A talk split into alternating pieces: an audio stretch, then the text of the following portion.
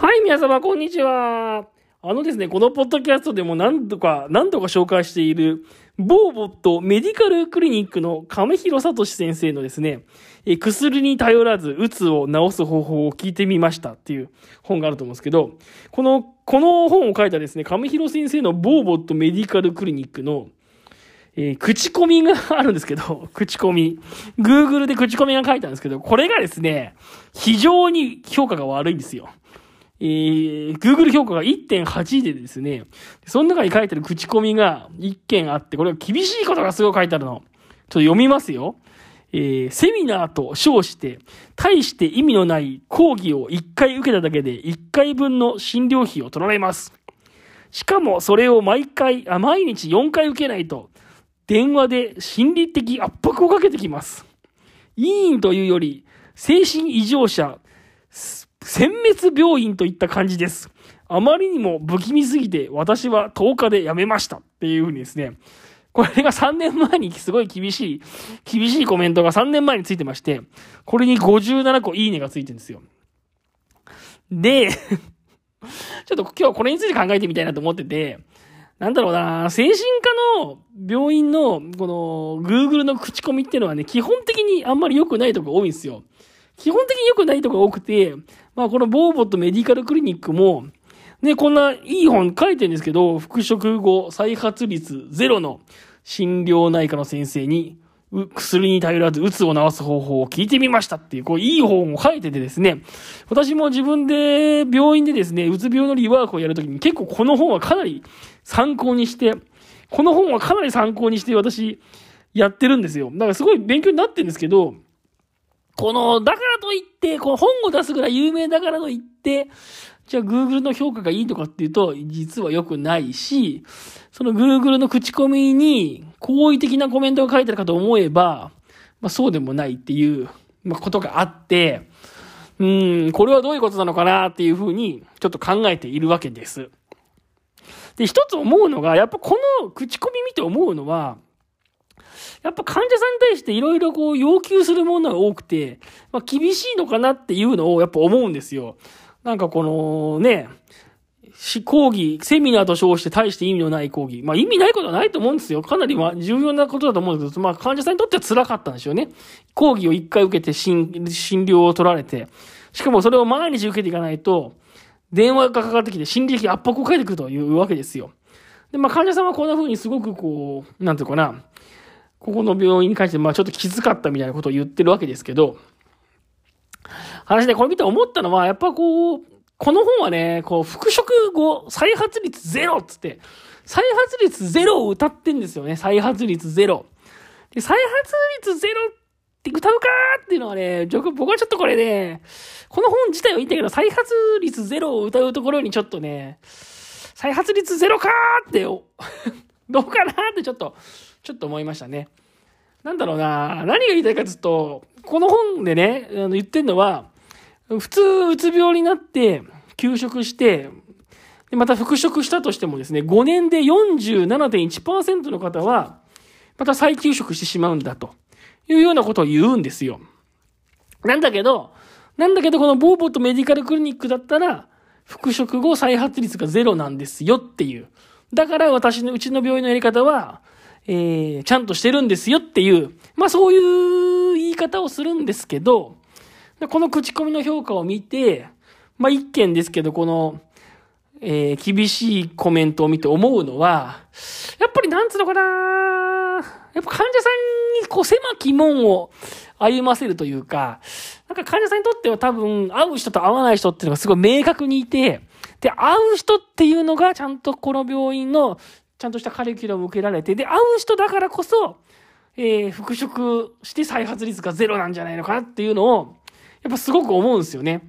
やっぱこう、病院から患者さんにこれはやってください。これはマストですよってやっていくものが、やっぱりその、あ、悪が強いというか、なんつうんだろう。いい言葉が出るけど、悪が強いというか、こう、推しが強いというか、これは絶対マストだっていう、ま、マストだって、マストでこれをやれっていうのが結構、ガンと患者さんに強く言うと。そうすると患者さんもやっぱ選ぶじゃないですか。これはきついな、できる人できない人が出てくると。でもそれだけやるから、やっぱ 選ばれた患者さんのみが、このボーボとメディカルクリニックの治療を最後まで全うできると。で、やっぱそこまでできる人だと、復職後再発率ゼロになるんじゃないのかなっつうのを思うんですよ。ああ、ちょっとうまく喋れてるかどうかわかんないんだけど、だから患者さんもどんな人でもいいから、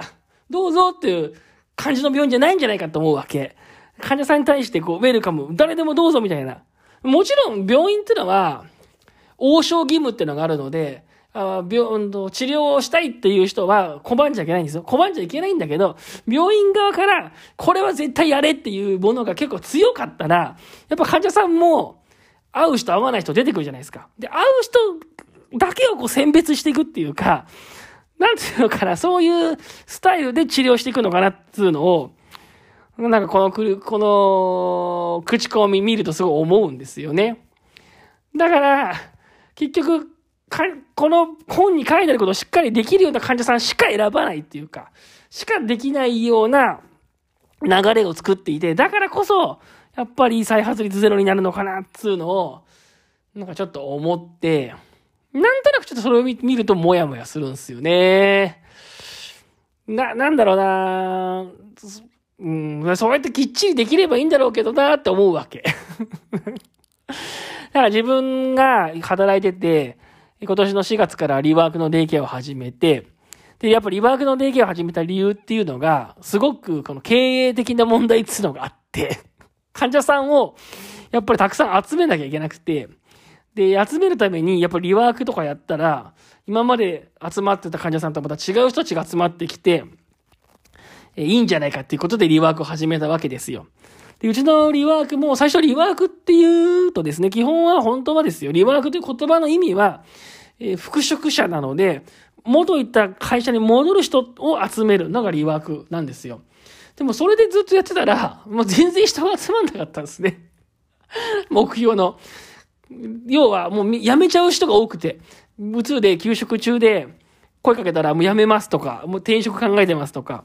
もう辞めましたとか、結構そういう人が多くて、なかなか復職をする、うつになって休職したけど、元に戻る、元の職場に戻るっていう人がたくさん集まらなくて、で、それをいろいろ相談したら、職場の上司にふざけるなみたいなこと言われ、ふざけるなって言われたんですよ。ふざけるなみたいな、何のんびりやってんだろうってぶち切れられて、で、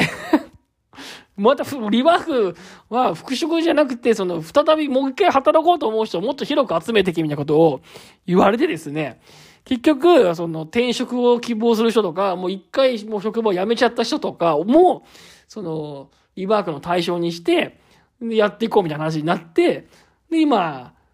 来たわけですよ。そういう形でですね、人が集まらなくなったらもうすぐ、なんつうのかな。その治療の枠組みを変えるというか、こう、集めてくる患者さんの枠組みを変えるというか、そういうのが僕の現状としてあったわけですよね。僕がやってた現状として。最初はこういう人たち集めたいなと思ってても、そうそういう人たちが集まってくるとは限らないから、もうちょっとちょ枠を広げていろんな人を集めていきましょうっていう風になってくるわけですよ。で、それもあるし、も、もともとリワークをやるから週5日間最初から通える人を集めたいみたいな話でやってたんですよ。だけど最初から週5日間来れる人集めたいっつったって、来ない 来ないんですよ。やっぱり、うつで休職中の人結構、結構メンタルの調子が悪くって、最初から週5日間なんか来れませんみたいな人が結構多くって。そうするとじゃあ最初から週3日でいいですよとか、最初、最初、もちろん週5回通うのが、最終的には仕事に行くんだから、週5で仕事するんだから、週5日間通えるようにならなきゃダメだとは言うけど、最初は週2日からやってみましょうかとかなってくるわけですよ。だんだん、なんていうのかな。だんだんこちらが甘くなってきて、いろんな人を集めようとするわけですよ。で、そうするとやっぱり、復職の人もいれば、転職する人もいるし、週5回ぐらい来れる元気な人もいれば、最初からもう週1回、2回しか来れない人もいるみたいな、もう本当いろんな人が来るような出来合いになるわけですよね。そうするとやっぱプログラムっていうか、そこの中でやることも、やっぱり週1回2回来るのがやっとっていうレベルの人と、まあ毎日来る来るのがもう当たり前のレベルで、本当に 仕事に戻るためにもうちょっと負荷を上げていかなきゃいけないっていうレベルの人たちが、同じ空間にいるとですね、やっぱりこの運営、運営上難しいところもあったりするわけですよ。あんまりこう、週5日間やる人たちに与えるような負荷をですね、週1回、1回、1日しか来れない人にやるとですね、もう一発でですね、そういう人たちはですね、あ、もうこんな、こんなに大変なプログラムには受けられないっつって、もう来なくなっちゃったりするわけですよね。そういうことがあったりするから、いろんな人たちが来るってのはやっぱり、やっぱり大変なんですよね。だけど、だけどやっぱり仕事だし、やっぱ経営だし、やっぱり、いろん、どんな人でも受け入れていかなきゃなっていうのがあるから、まあ、工夫して、今までまあ、留学のデイケアをやってきたわけですよ。で、まあ、そういうのがあって、先ほどのボーボーとメディカルクリニックの話に戻るんですけど、まあ、ボーボーとメディカルクリニックがこうやって復職再発率ゼロだっていうふうに歌ってるけど、まあ、口コミ見ると、結構厳しい、辛辣なことが書いてあったりとかするというのを見たときに、うん、なんかやっぱ、こう、患者さんに、患者さんを選んで、選んでるわけじゃないんだけど、選んでるわけじゃないんだけど、なんつうのかな、こう、こう、ここ、この、ある一定のところでラインを引いて、こ、ここについてこれの人だけ打ち見ます、みたいな。まあ、ある意味選んでんのかな。これについてこれの人だけうちを見ますよっていうふうに、まあ、してるんだろうなとかっていうようなことをちょっと想像してですね、なんかちょっとそれでちょっと複雑な思いになるなっていうのを、えー、最近ちょっと思いました。心のリハビリ現場から。この番組は精神科で働く40歳のおじさんの作業療法士が日々の仕事で気づいたこととか感じたことを喋っていく番組です。はい。でさ、やっぱ、まあ今日の話はなんかちょっと喋りづらいな。なんかこう、ボーボットメディカルクリニックをなんか、ちょっとディスってるような ディスってるような、ディスってんのかなこれ。ような感じの話にも聞こえるしね。なんかちょっと喋りづらいなと思いながら喋ってますよ。あの、外来診療とかだとね、そのなんだろう、基本応召義務っていうのが病院はあるから、まあ来るものはほんと拒んじゃいけないんだよね。来るものは拒んじゃいけないしから、基本的に、なんつうのかな、来るものは拒んじゃいけないんだよ。だから、患者さんを選ぶってことはもちろんできないんだと思うんだけど、でもなんか、やっぱこう、この業界にずっといて思うのは、いろいろこう、細か、どんな人でもやっぱり受け入れてそうな病院と、やっぱ患者さんにいろいろ細かいこととかめんどくさいこといろいろ、いろいろ言いつけて、いろいろ、いろいろ細かくいろいろ言いつけてですよ。そのことによって患者さんが、うん、誰でもいける感じじゃないっていうか、っていうような病院があるなっつうのは思うんですよね。で、やっぱ細かいこといろいろ言えば言うだけ、それは患者、病院にとっては、その病院が欲しい患者さんが集まってくるじゃない。そうするとやっぱりその病院が求めてる治療効果とかっていうのは出やすいんじゃないのかなっつうのを、やっぱり思うんだけど、そんなことないのかな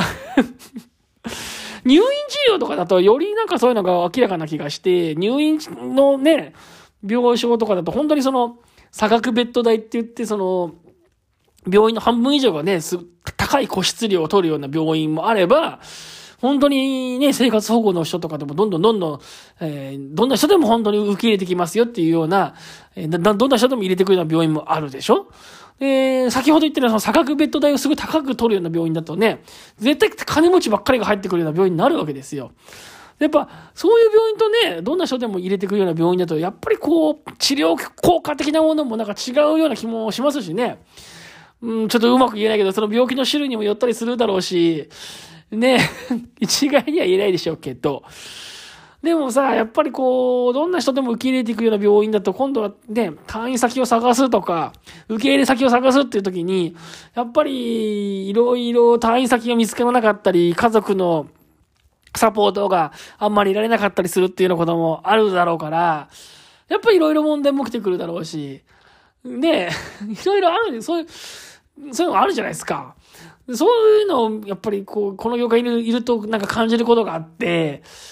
やっぱりなんつうのかな、だから、治療効果をですね、この復職率、あ、再発率0%とかってやっぱ歌うのは、なんかちょっと自分はやっぱ卑怯だなって思うとこあるんですよね、そういう意味で。やっぱ分母が、分母が違うんじゃないと思うんですよ、その、やっぱ病院によって、その分母がね、分母を最初から絞ってればですよ、自分好みの、自分好みのところに分母を絞ってれば、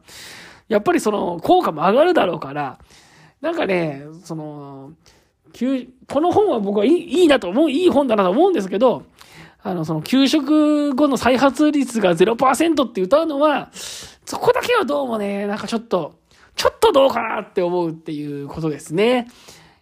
この、それこそね、ここにこの口、ボーボとメディカルクリニックのこの口コミで、こう、辛辣なこと書いてる人も納得させるような、なんかこう、説明方法とかね。なんつうのかな、そういう人もなんだかんだで、えー、結局さ、精神科の病院、病気っていうのは、やっぱその、こう、A って言ったことが A って伝わらないっていう、B と言ったことが B と伝わらないって、そこから問題なわけじゃない。こちらが正論みたいなこと言ってても、そこをうまく理解してもらえないとか、そ、そこの了解がうまくいかないっていうところに、その、精神科の病気の、その難しさがあるし、そこに、あれがあるわけじゃない。そこに難しさがあるし、そこに病理があるわけよ。A ってこちらは言ってんのに A というふうに捉えないことがあるわけよ、患者さんがね。だから正論を言ってそれが伝わるんだったらいいけど、やっぱそこ伝わらないことがあるから、そこをどうやって患者さんにもわかるように、患者さんのメリットも立てつつ、こちらの言うことも伝えていくかみたいなところに、その精神科的なテクニックというか、精神科の技があるような気がするわけよ。だから、なんていうのかな、こちらの言うことをちゃんとやらなきゃダメですよってって、これに、これを受け入れられないんだったらあなたは他の病院行ってくださいと言言わんばかりのなんか態度というか、まあ、まあ、そうなのかな。どう、そうなのか。どうか、そう、そういう感じにして、こう、分母の数を削るっていうのは、うーん、なんというか、良くないという、それも結局治療としては失敗なんじゃないかなっていう気が、まあちょっとするんですよね。だからそういう人もいるのに、再発率0%っていうのは、なんかちょっとずるい気がするんですよね。そう、ずるいなっていうような気がなんかしちゃってね。それでこのボーボーとメディカルクリニックのクリニックの口コミを見たときに、ちょっと悪いのも書いてあったときに、うん、ちょっと、復職率0%って歌うのはどうかなってちょっと思ったっていうですね。まあそういう話を今日はしたかったわけでした。はい、もうこの放送はちょっとあれですね。ちょっと喋ってますけどね、だんだんちょっと、あんまり喋るとちょっと良くないかなと思って、ちょっと気まずい気分になってきたんで、今日はこの辺にしておこうかなと思います。ちょっと、こういうことはあんまりちょっとね、喋っちゃったけど、やっぱり表だって言えないなっていうか あんまり表だってあんま大きな声で言うもんじゃないなってちょっと喋りながら思いましたね。というわけで、今日の放送はこの辺で終わりにしようかなと思います。それではどうもありがとうございました。